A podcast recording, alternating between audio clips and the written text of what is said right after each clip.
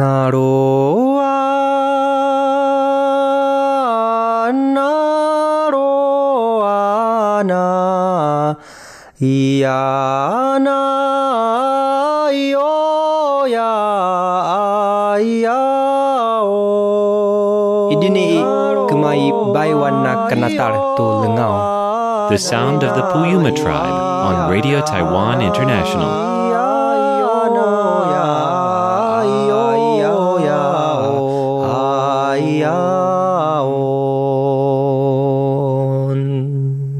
Thanks for being with us here today on Radio Taiwan International for today's English language feature programs. Coming up ahead this hour, we will have Stroke of Light with Jake Chen. Natalie So will be bringing us her weekly look at current affairs on the other side of the Taiwan Strait in Eye on China, and we'll have our weekly Mandarin language lesson Chinese to go. But we're going to get the day underway with Here in Taiwan.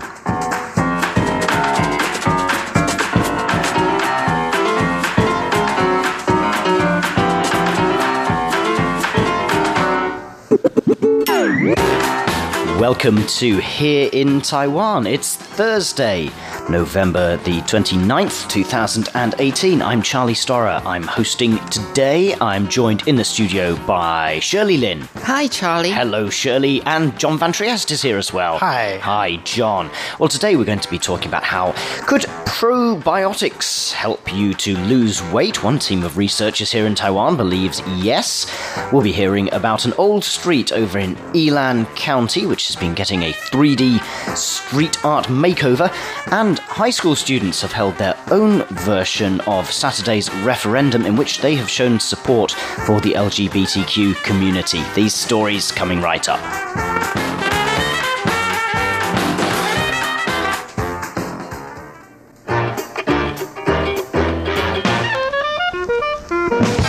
Okay, who would like to get us underway today? I don't mind telling mine. Okay, yes. So, Shirley, your story. So, it, we're coming uh, coming into winter. Temperatures getting a bit lower. This is the time of the year where everyone says, "Okay, we've got to eat hot pot, and we've got to eat uh, ginger duck, Oh, yeah. and uh, and uh, what are and what are little All those, balls? uh, little rice body balls. warming what do we call those? Yeah, the, the warming Tangyuan. foods, tangyuan, aren't they? Right, Yeah, yeah. All these these warming foods. High in calories, of course, Totally. uh, to get you through the winter. So Mm-hmm. a lot of people think, well, okay, I want to eat these delicious foods, but I'm worried about putting on weight. Now you've got a story that says maybe we don't need to worry so much. Why is that? I'm still worried about this research though. anyway, so there's these researchers from the Chang Gung University in um, Taoyuan. They've discovered that lingzhi mushroom and sinensis, these are like, you know, Chinese herbs uh, used in uh, Chinese medicine. They're very high in, uh, there are a few medical words here. Okay. Polysaccharide. Now, what's polysaccharide? It helps growth of bacteroids in the intestines, which benefit, uh, uh, which are beneficial to losing weight, apparently. So this okay. is a gut flora thing. Uh, Yeah, in the guts. Yes. Okay. Yeah. So a bacteroid. Yes, than- bacteroid. What's, what's the difference between a bacteroid and a bacterium or bacteria? Good question That's a good for Professor Lai Xingzi. Okay, but um, he's not here to answer your question. But he, you know, he has a team, and uh, he says that weight loss uses mitochondria, which are like try to imagine they're like power generators within your body. Okay, That's the one so thing I remember from biology class. Really? Seriously? It's the one thing. So they generate energy within our body, and the energy becomes heat and is dissipated into the surroundings. So that's the whole idea: is go ahead and eat a lot, but then they won't be retained in your body because they'll be released like heat and then kind of uh, released into the surroundings. But Won't we get really like, hot? uh, yeah, that's the thing. up? So we're gonna have to turn up the air conditioner, and that's not like. Is this part of a scientific study of some It kind, or are we is. just is this just a quote, a soundbite? No, it is a quote. I mean, it's it's an experiment. They've tried it on rats. Um, they fed this rat with uh, fatty food and then injected it with these bacteroids that absorbed 30% less calories than a rat that was not given a shot. Okay, so so this is going to be if it really comes into um, play, it's going to be a new form of probiotics um, that can help you lose weight. Well, well, the human you can version- go ahead and eat a lot, but you help you lose weight. Will the human I version know. be injection based as well? Is this no? we're going to human oh, trials You know soon? what? I don't know. But if it's like probiotics, I guess You'd you want something you'd you'd ingest, wouldn't you? Something ingest, you'd, you'd drink or, or eat. drink or something like that. Yeah, I'm I am taking pro- probiotics right now.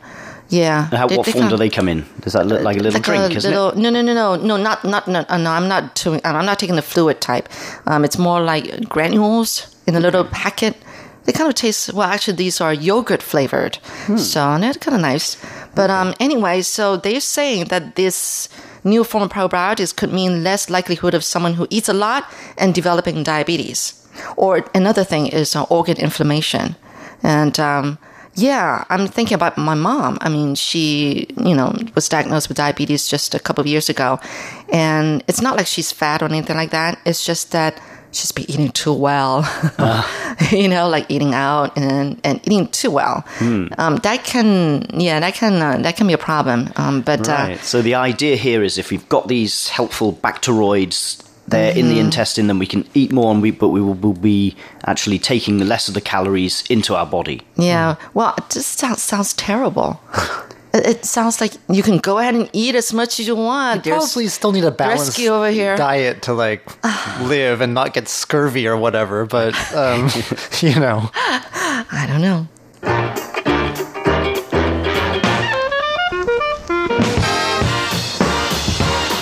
Okay, so uh, on Saturday last week, of course, we had the local elections all around Taiwan. There was a, a bunch of referenda that were also along with it, as we've been reporting on. Five out of ten uh, referenda that were on the ballot concerned LGBT issues, particularly uh, same-sex marriage, and also the teaching of uh, of LGBT and gender issues in schools. Now, it wasn't uh, a very encouraging result for supporters of the LGBT community. The uh, uh, the referenda that were opposed to uh, uh, same-sex marriage becoming uh, legal in Taiwan uh, succeeded, and ones uh, that were on the other side of the debate both failed. So, um, interestingly, so what we, we discovered was, especially among the older generation, perhaps a bit more conservative in their in their their values, whereas the younger generation seemed to be much more in favour. And this was borne out by uh, high school students in northern Taiwan. They've organised a number of activities in support of same sex marriage since the referendum. Um, and they held their own version of the referendum, which was, uh, as you might expect, um, resoundingly passed. Around so there, there was one uh, item on one of the referenda was uh, that should the civil code be amended to allow same-sex couples the right to marry, and this was one of the uh, the referenda that was defeated.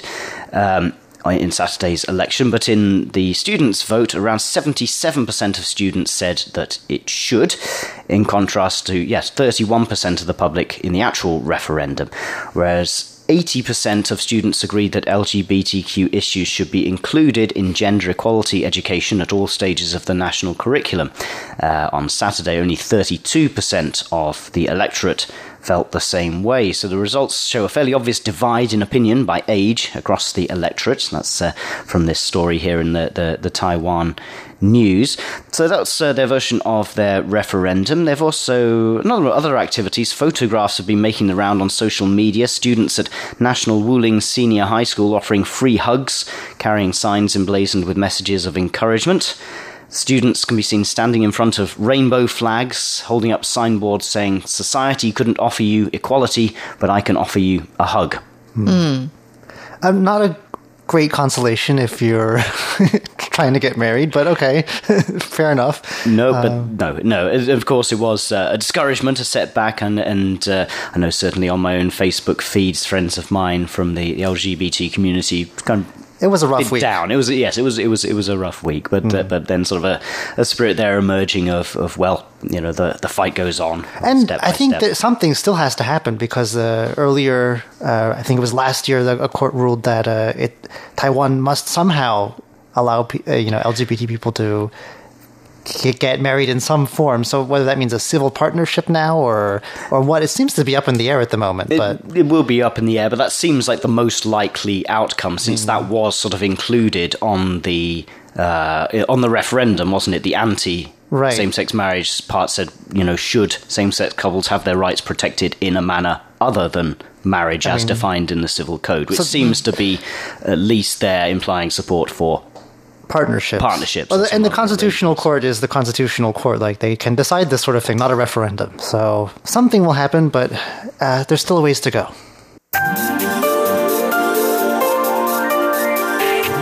Radio Taiwan International. Any day, anytime at english.rti.org.tw.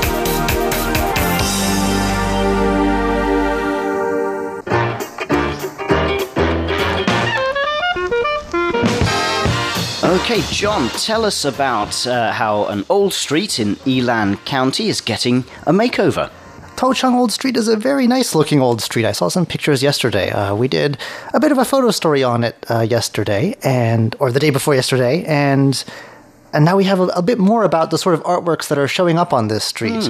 Uh, as we said in our story, it's uh, over hundred years old. It, the buildings there are all quite old, with lots of bricks and tiles. It has a very nostalgic atmosphere, and the 3D art that's getting put on these wall murals and on the ground uh, sort of reflects a nostalgic feel that matches. You know, it's not a Banksy work or anything like that. Okay, yeah. So Because uh, you said you said 3D street art, right? No, it's like it's not one it's not taking it to the street kind of music. it's not guerrilla dance art. No, Okay.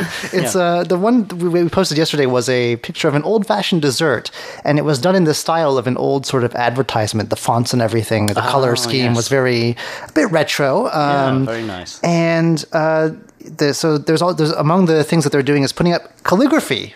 Uh, that features it's not just any calligraphy it's by renowned local calligraphers uh, this is part of a project sponsored by the central government and they're going to finish it in early december uh, so yeah they're, they're putting them up in places like grocery shop fronts uh, sorry they're putting up pictures of things like grocery shop fronts you know the old mom and pop type of thing Yes. I miss those. lots of and people from the past era too. I guess real historical figures are popping up on these walls, and they're also going to feature bits of works of prominent figures in Taiwan's culture and art world, uh, including uh, some local people. There's a novelist, a calligrapher, and a painter.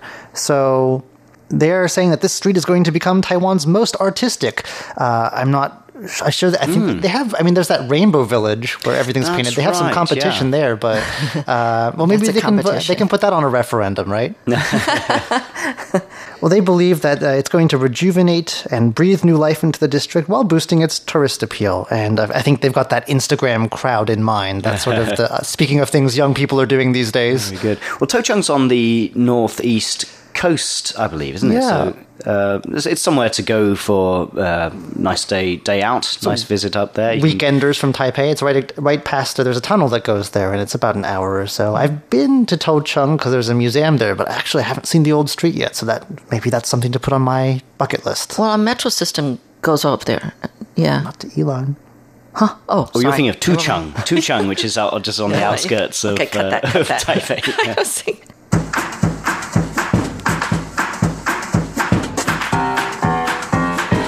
well, that's all we've got time for for today's here in Taiwan. But don't go away. We'll have Stroke of Light coming up next with Jake Chen, taking you inside the art world. We'll then have Eye on China. Natalie So will be bringing us her weekly take on current affairs on the other side of the Taiwan Strait. And Paula Chow will be there here with us after that for Chinese to Go. That is, of course, our weekly Mandarin language lesson. We will be back at the end of the hour to bring you one more thing before we sign off for the day. But until then, I'm Charlie Storer. I'm Shirley Lin. I'm John Van Trieste. Do stay tuned.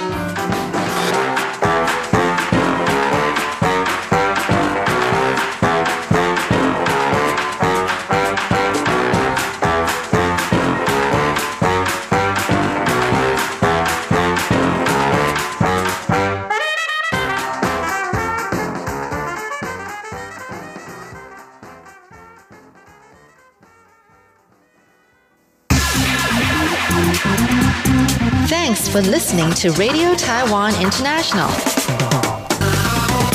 Tell us what you think of our programs. Email us at rti at rti.org.tw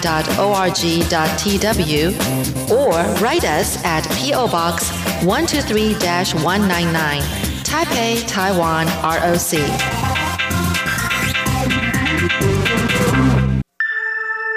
Stroke of Light, a portrait of Taiwan through the eyes of painters, sculptors, filmmakers, and photographers.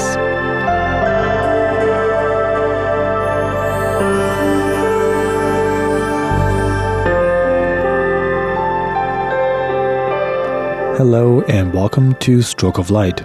I'm Jake Chen. Remember three weeks ago when we first started our coverage of Taipei Photo 2018? I mentioned that the theme of this year's exhibition is borderless. And the reason behind the theme is that the curators have made a conscious effort to introduce the works of photographers from different cultures and regions.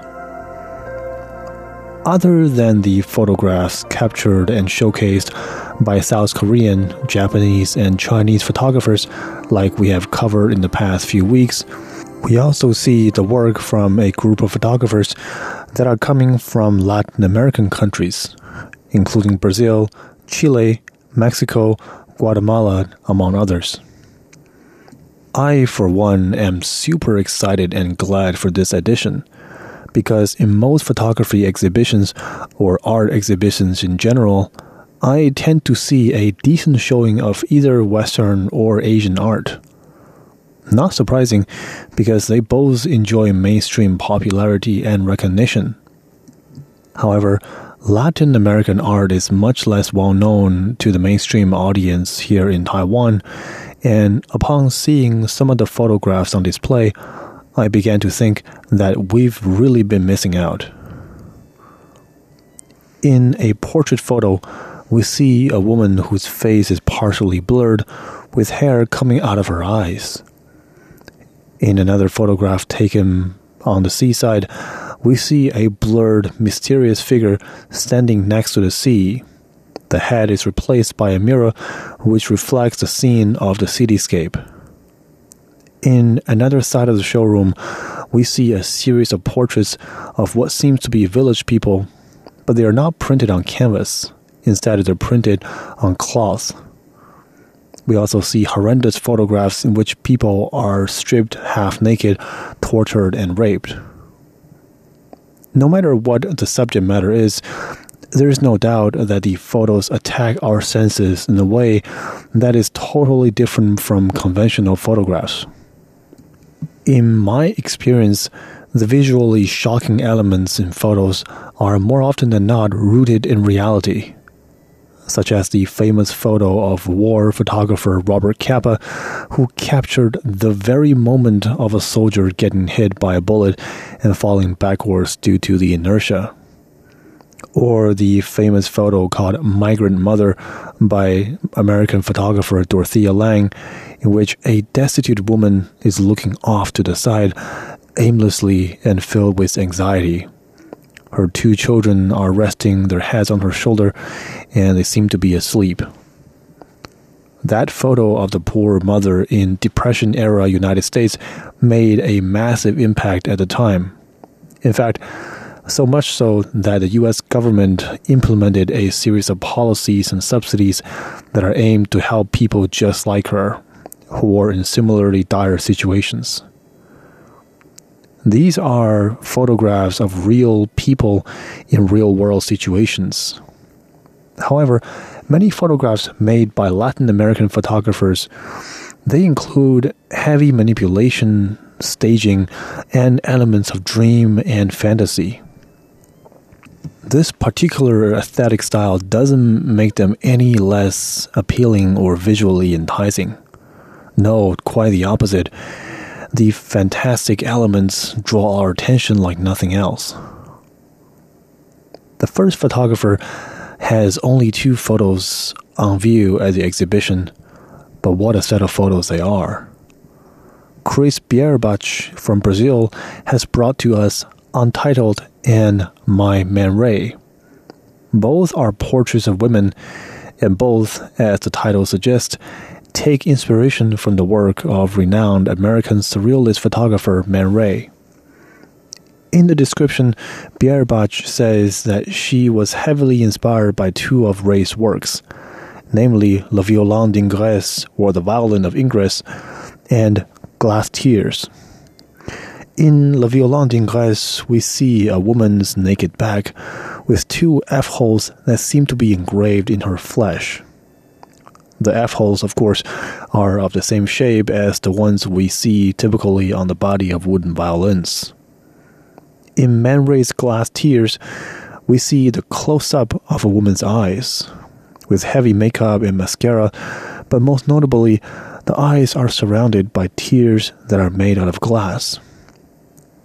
These were, at the time and still are, considered the pioneering work of surrealist photography. And what Cris Bierrenbach has done is to reinterpret the photos in her own way in the description and her critique of the photos, she said that in Western art, including photograph, women have long been objectified, as in they serve as objects of pleasure for a predominantly male viewer. And uh, in her eyes, Man Ray's photos are no different. Because in the first photo, the woman is clearly a female physical embodiment of a violin a elegant yet somewhat sexual object of instrument and pleasure. And in a second photograph, the use of glass tears around the woman's eyes clearly emphasize the conventionally feminine trait of tenderness and vulnerability. The women in Bierrenbach's photos are different. The first one we already mentioned. We see a woman whose entire face, except her eyes, are blurred so this draws our attention naturally to her eyes, and we see hair coming out of her eyes where tears were supposed to come out. It is by all means a very eerie and surreal photo, but the hair that grow out of the woman's eyes, which is a window for someone's heart and spirit, sort of gives this woman a sense of agency, a sense of vigor and life that we've never seen before all of a sudden she's no longer an object. She's something with her own life. In her second photo called My Man Ray, Pierre Bierrenbach has blurred the back of a naked woman, so we no longer see any shape, let alone two F holes. So therefore, our focus and our imagination is rooted in the entirety of the woman's being.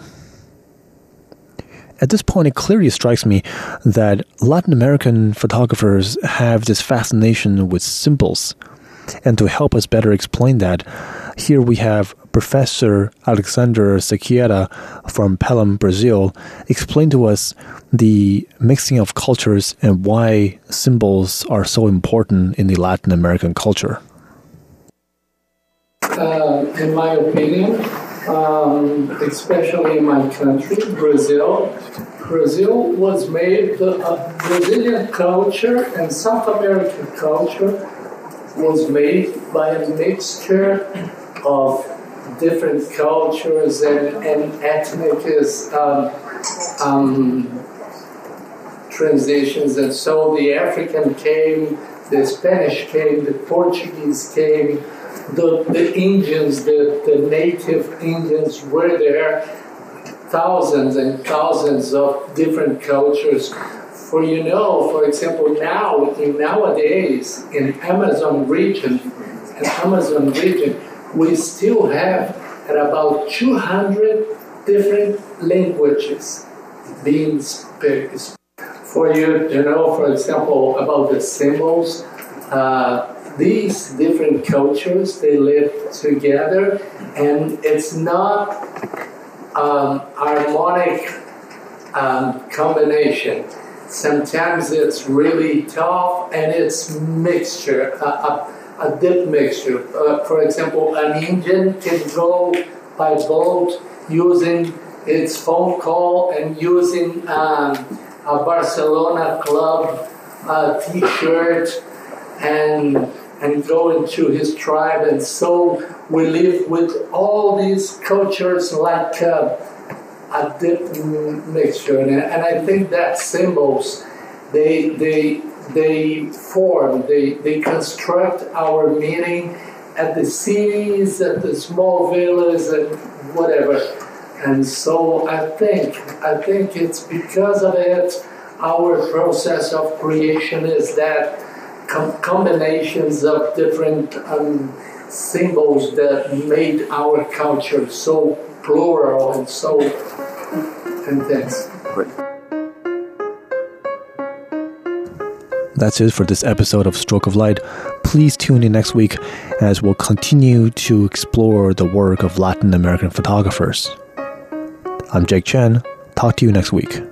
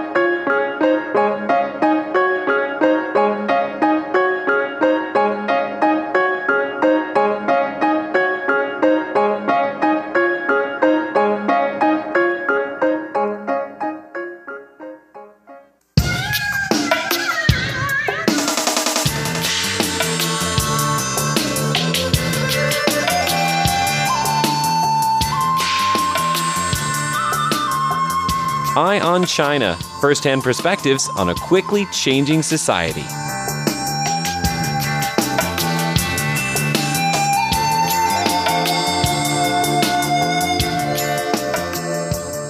Hello and welcome to Eye on China. I'm Natalie So. How similar are Taiwan and Tibet? Well, today we get the perspective of one of the top officials of the Tibetan community in exile, Kaydor Aukatsang. He is the chief resilience officer of the Central Tibetan Administration. Today, Kaydor tells us about the concerns of the Tibetan community in exile and gives us his thoughts about Taiwan and Tibet. Yeah, I think Tibetan people, we feel a close affinity with Taiwan and the Taiwanese people. I feel like we have something common in terms of that we are up against, you know, kind of this A big country. a big country, and Big that neighbor. Yes, a big neighbor, and uh, and we're all kind of you know in the situation where we're trying to uh, reach out to the Chinese government, right, and uh, resolve something. So I think yeah, there's that similarity. But also, there's a lot of like cultural and just you know people to people ties as well, right? And my visit here also is to help foster that uh, relationship and uh, promote you know mutual understanding. So during my current trip, uh, I've reached out to the universities and um, you know uh, cultural institutions and also people in the private sector. Uh, so yeah, in the five years, we we want to maximize whatever we can do and to really uh, restart the dialogue process with Beijing, which has stalled since uh, 2010. But in the 50 years, uh, that's really the one that uh, I think rep- you know, represents you know, the biggest challenge. And how do you continue to sustain the community and the struggle? Should we find ourselves in exile for, say, another 50 plus years? Uh, I'm not saying that'll happen. But uh, at the same time, when my parents and their generation escaped into India and Nepal, they never imagined that you know they would still be living as refugees. So yeah, we have this very difficult short-term, long-term challenge. You know, how do you kind of just move all your resources, all your energy, and focus just on the short term, you know, of trying to achieve a breakthrough. But at the same time, how do you also put in place, you know, the um, measures that will protect and sustain everything that has been built up till this up till this point, and and moving forward. So yeah, it's uh, it's that challenge that the current Tibetan leadership is trying to address. And people like myself, you know, who are actively working in this uh, in this movement, uh, that's what we spend, you know, uh, most of our waking hours thinking about. Yeah, so, yeah. so what are the main concerns of the um, diaspora that you are serving? The main, uh, Natalie, is really about identity uh, because, uh, as I was saying earlier, you know, it's just 150,000 people, you know, living outside Tibet. And of that, around 90,000 or so are in India. And India is a land of, you know, over a billion people. And uh, even, even in India, we don't live in one or two places. You know, we're scattered across uh, 35 different, you know, settlements. So how do you, in that mass of humanity, you know, how, how do Tibetans continue to just uh, stay as one community? And so that's the, you know, that's the identity part. Then the language is such uh, another critical front, language and culture. Uh, languages like Tibetan, which are very unique, uh, but at the same time, uh, in this current day and age, the usage is also limited, right? So it's not like if you had a doctorate in, in Tibetan language uh, that you can actually go out and you know uh, market yourself you know everywhere. So you know there is that aspect as well. So in that environment, how do you continue to encourage you know younger Tibetans to you know stick to the language and and, and learn and continue to keep it?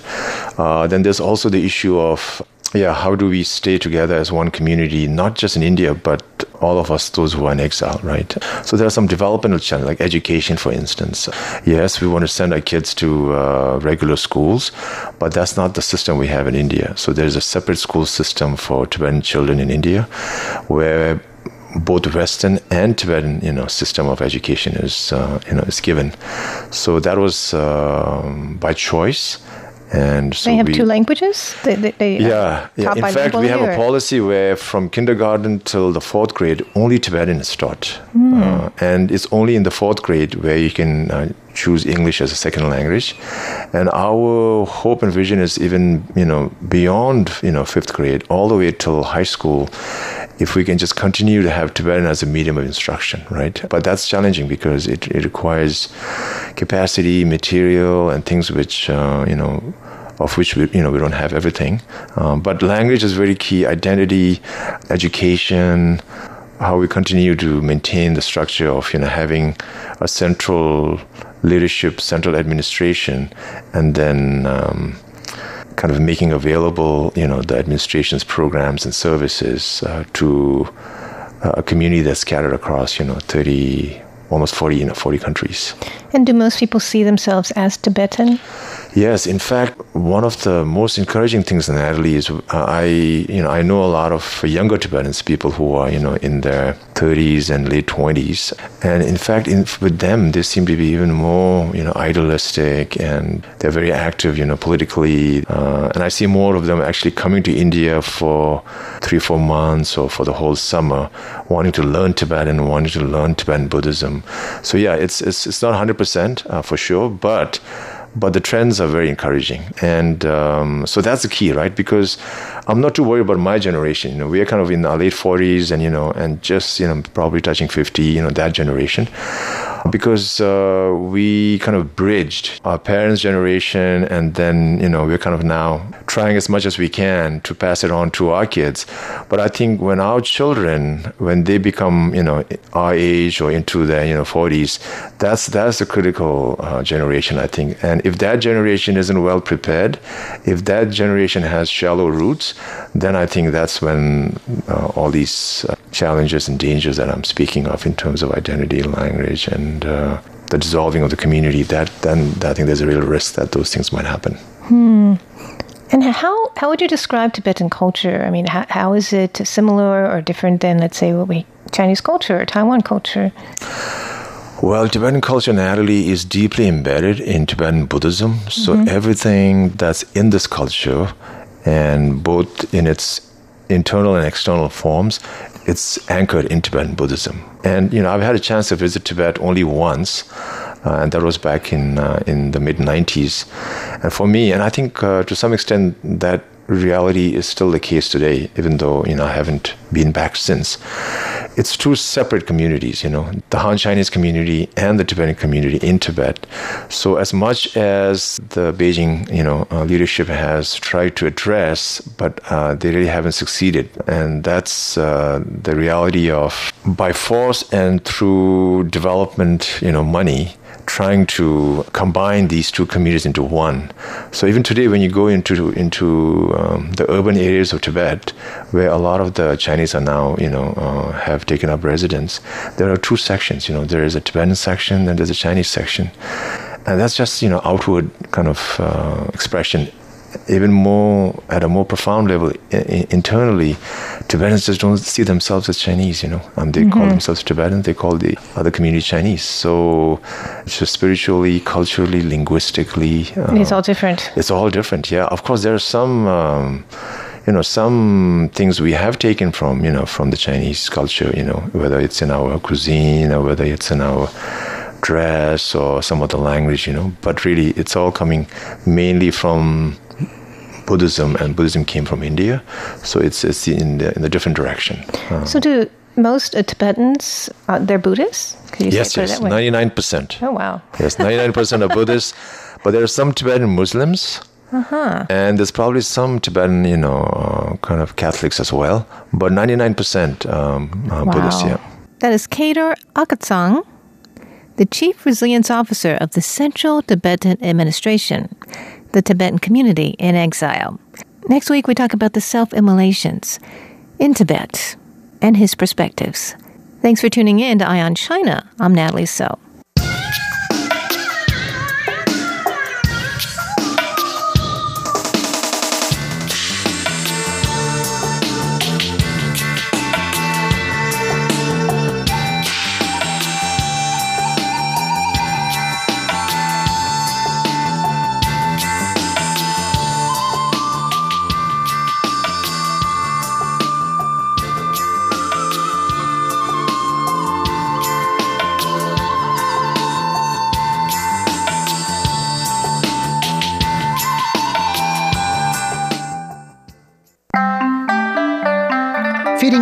Chinese is a special series on Chinese to Go, which is jointly produced by the Chinese Language Center of Wenzao Ursuline University of Languages and Radio Taiwan International.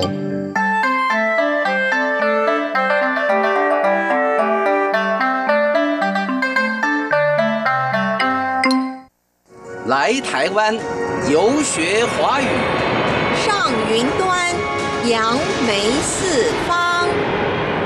Xue Hua Yu. Fitting in in Chinese. 第七十九集，听故事。 Episode 79 Listen to the story. 这是一个复习第九课到第十二课的小故事，请听了之后回答下面五个问题。 This story is a review of lessons 9 through 12. Please listen and answer the five questions below. 我来台湾才一个月，就交了三个台湾朋友，也一起去了不少地方。我对台湾的夜生活文化特别有兴趣，所以和台湾朋友到高雄的夜市去逛逛。夜市的意思是晚上的市场。 我们去了高雄市最有名的六合夜市，那里的东西比别的夜市贵。我想是因为外地观光客多的原因吧。看看哦，来看看哦，手工瓦吉试试哦，快尝尝看哦。到了下午四五点，六合路的两边开始摆摊子，有的摊子卖吃的，有的摊子卖穿的，真的是要什么有什么。像高山茶都有，要一份吗？好，要大肠包小肠吗？对。好。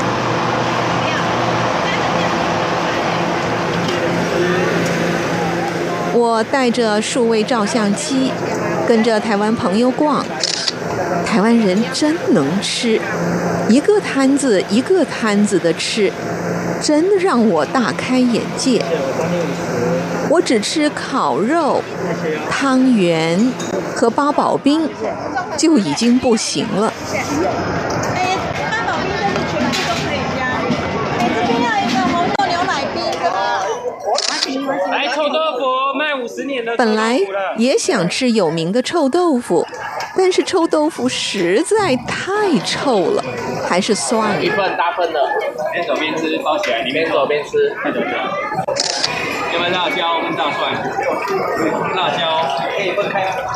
我在六合夜市买了五件 T 恤，两个钱包和三双筷子，没花多少钱，因为跟老板讲价，一点都没吃亏。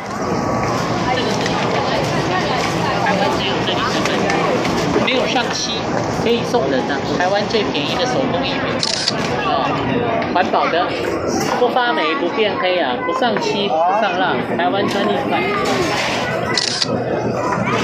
我照了六十几张照片，打算回宿舍写有关台湾夜市的报告，传给美国的家人和朋友，希望他们也能多了解台湾的夜生活文化。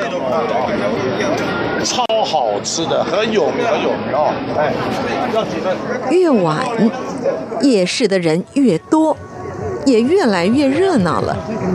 到底夜市有多么好玩呢？我想只有去过的人才知道它的乐趣吧。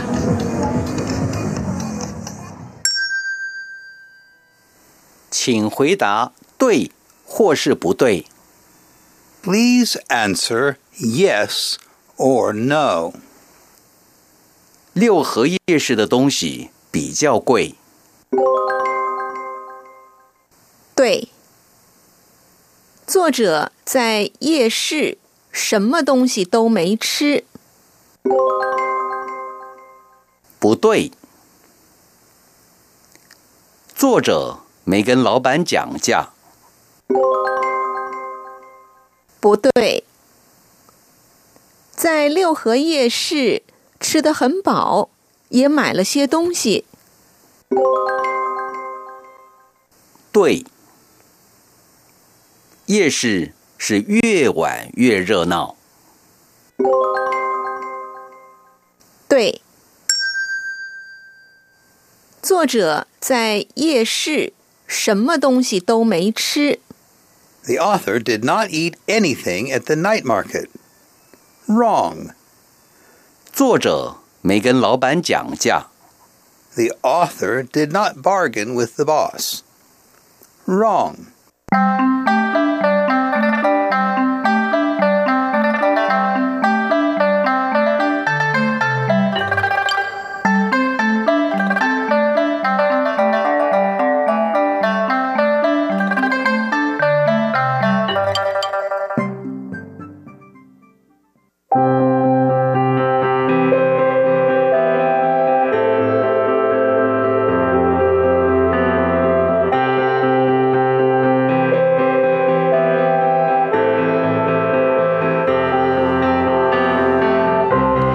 Thanks for listening to our programs here today on Radio Taiwan International.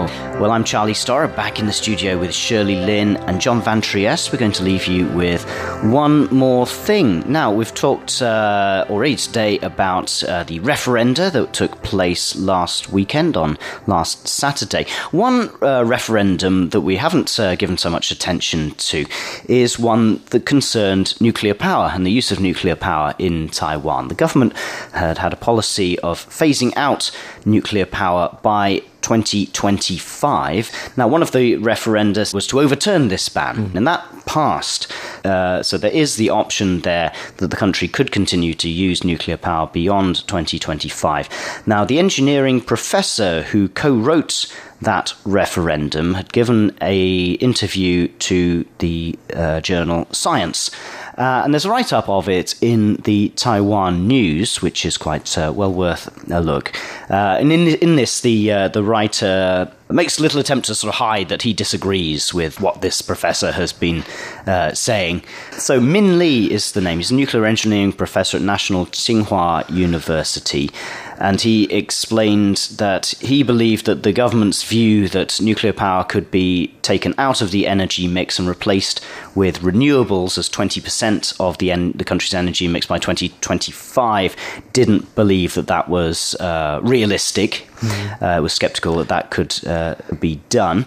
The writer points out that his his argument was about land, uh, the available land that could be devoted to renewables, and he missed out the fact that offshore wind power is one thing that the government is uh, investing in very uh, significantly. Uh, then, of course, the fears of safety of nuclear power. He pointed out that uh, the Three Mile Island accident was 40 years ago, 1979, and changes have been made since. But if we look at the power plants that we have in Taiwan. There was the first one was commissioned in 1978, the second in 1981, and one in 1984. So they're still kind of old, of Pre-Chernobyl. that, uh, Yeah, older generation. Well, the design of the reactor was different to, the, to the Chernobyl one, and so. Mr. Lee thinks that uh, what happened in Chernobyl will not happen here. I think what the major concern that a lot of people have is a tsunami. Because, of course, in 2011, it was a tsunami that uh, caused the meltdown at the Fukushima nuclear reactor in Japan. And I think that was really the incident that turned people against nuclear power And, in and our, some of our plants are on the coast. They're, They're on the all along coast. the coast, Yeah. yes, yes, because of It's the, like right the need there. for, for water for, for the cooling. Now he says um, Mr. Lee predicted that the kind of massive tsunami that struck Fukushima would not occur in Taiwan because the fault lines around Taiwan are at an angle to the coast as opposed to them being parallel in Japan. Now, as, as the writer of this article says, apparently the professor is not a student of history because there are records of at least two deadly tsunamis devastating the island over the past 300 years, including a 30 meter tsunami which destroyed villages in Pingtung in 1781, and that's for quite close to where one of the current nuclear power plants is now, the Ma'anshan Oh, nuclear power plant. Uh, and then in 1867, there were hundreds of deaths reported when Keelung Harbour, right in the north of Taiwan, was struck by a 15 meter Hmm. tsunami. Very close to another plant. Yes, the Wanli, uh, the Guosheng nuclear power plant in Wanli, which is next to Keelung. So It's a tough issue. I mean, the the alternative things like uh, coal-fired plants. There's we've seen air quality protests in places like Kaohsiung uh, in the past year, uh, and then there's also, of course, the issue of where to put the waste. I mean, the old strategy was dump it on indigenous land, and that's yes, not very nice. And that's uh, Um, and that is something also that the this article addresses. Unfortunately, I don't have time to go into that, but I would recommend any listeners who are interested in this topic do go and find uh, this piece by Keoni Everington in the uh, Taiwan News, uh, uh, published on November twenty eighth. That's all the time for today's programs. Thanks so much for being with us. Do join us again tomorrow when our programs will be Taiwan Today, live from Taipei, and another edition of Here in Taiwan. Here, here in Taiwan. Yes, it's called Here in Taiwan. Yes. I forget what it's called. Uh, but for now, on behalf of all of us here at RTI, I'm Charlie Storrar signing off for the day.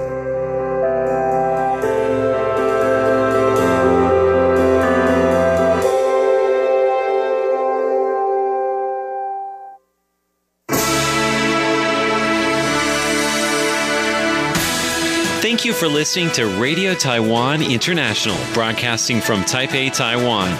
Check out our website at english.rti.org.tw. Again, that's english.rti.org.tw for the latest news and features from Taiwan.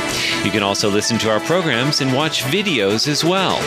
Our 60 minute English language program can also be heard every day at the following times and frequencies. In southern China and South Asia from 1600 to 1700 UTC on 6180 kilohertz. Again, that's in southern China and South Asia from 1600 to 1700 UTC on 6180 kilohertz. And in Southeast Asia from 0300 to 0400 UTC on 15320 kilohertz. Again, that's in Southeast Asia from 0300 to 0400 UTC on 15320 kilohertz. We'd love to hear from you. Please send your comments to PO Box 123 199, Taipei, Taiwan. Again, that's PO Box 123 199, Taipei, Taiwan. Or send an email to rti at rti.org.tw. Again, that's rti at rti.org.tw. Also, visit us on Facebook. The address is fb.me forward slash Radio Taiwan International. Once again, on Facebook, we're located at fb.me forward slash Radio Taiwan International for videos, photos, and news of interest from Taiwan. Thank you once again for listening to Radio Taiwan International.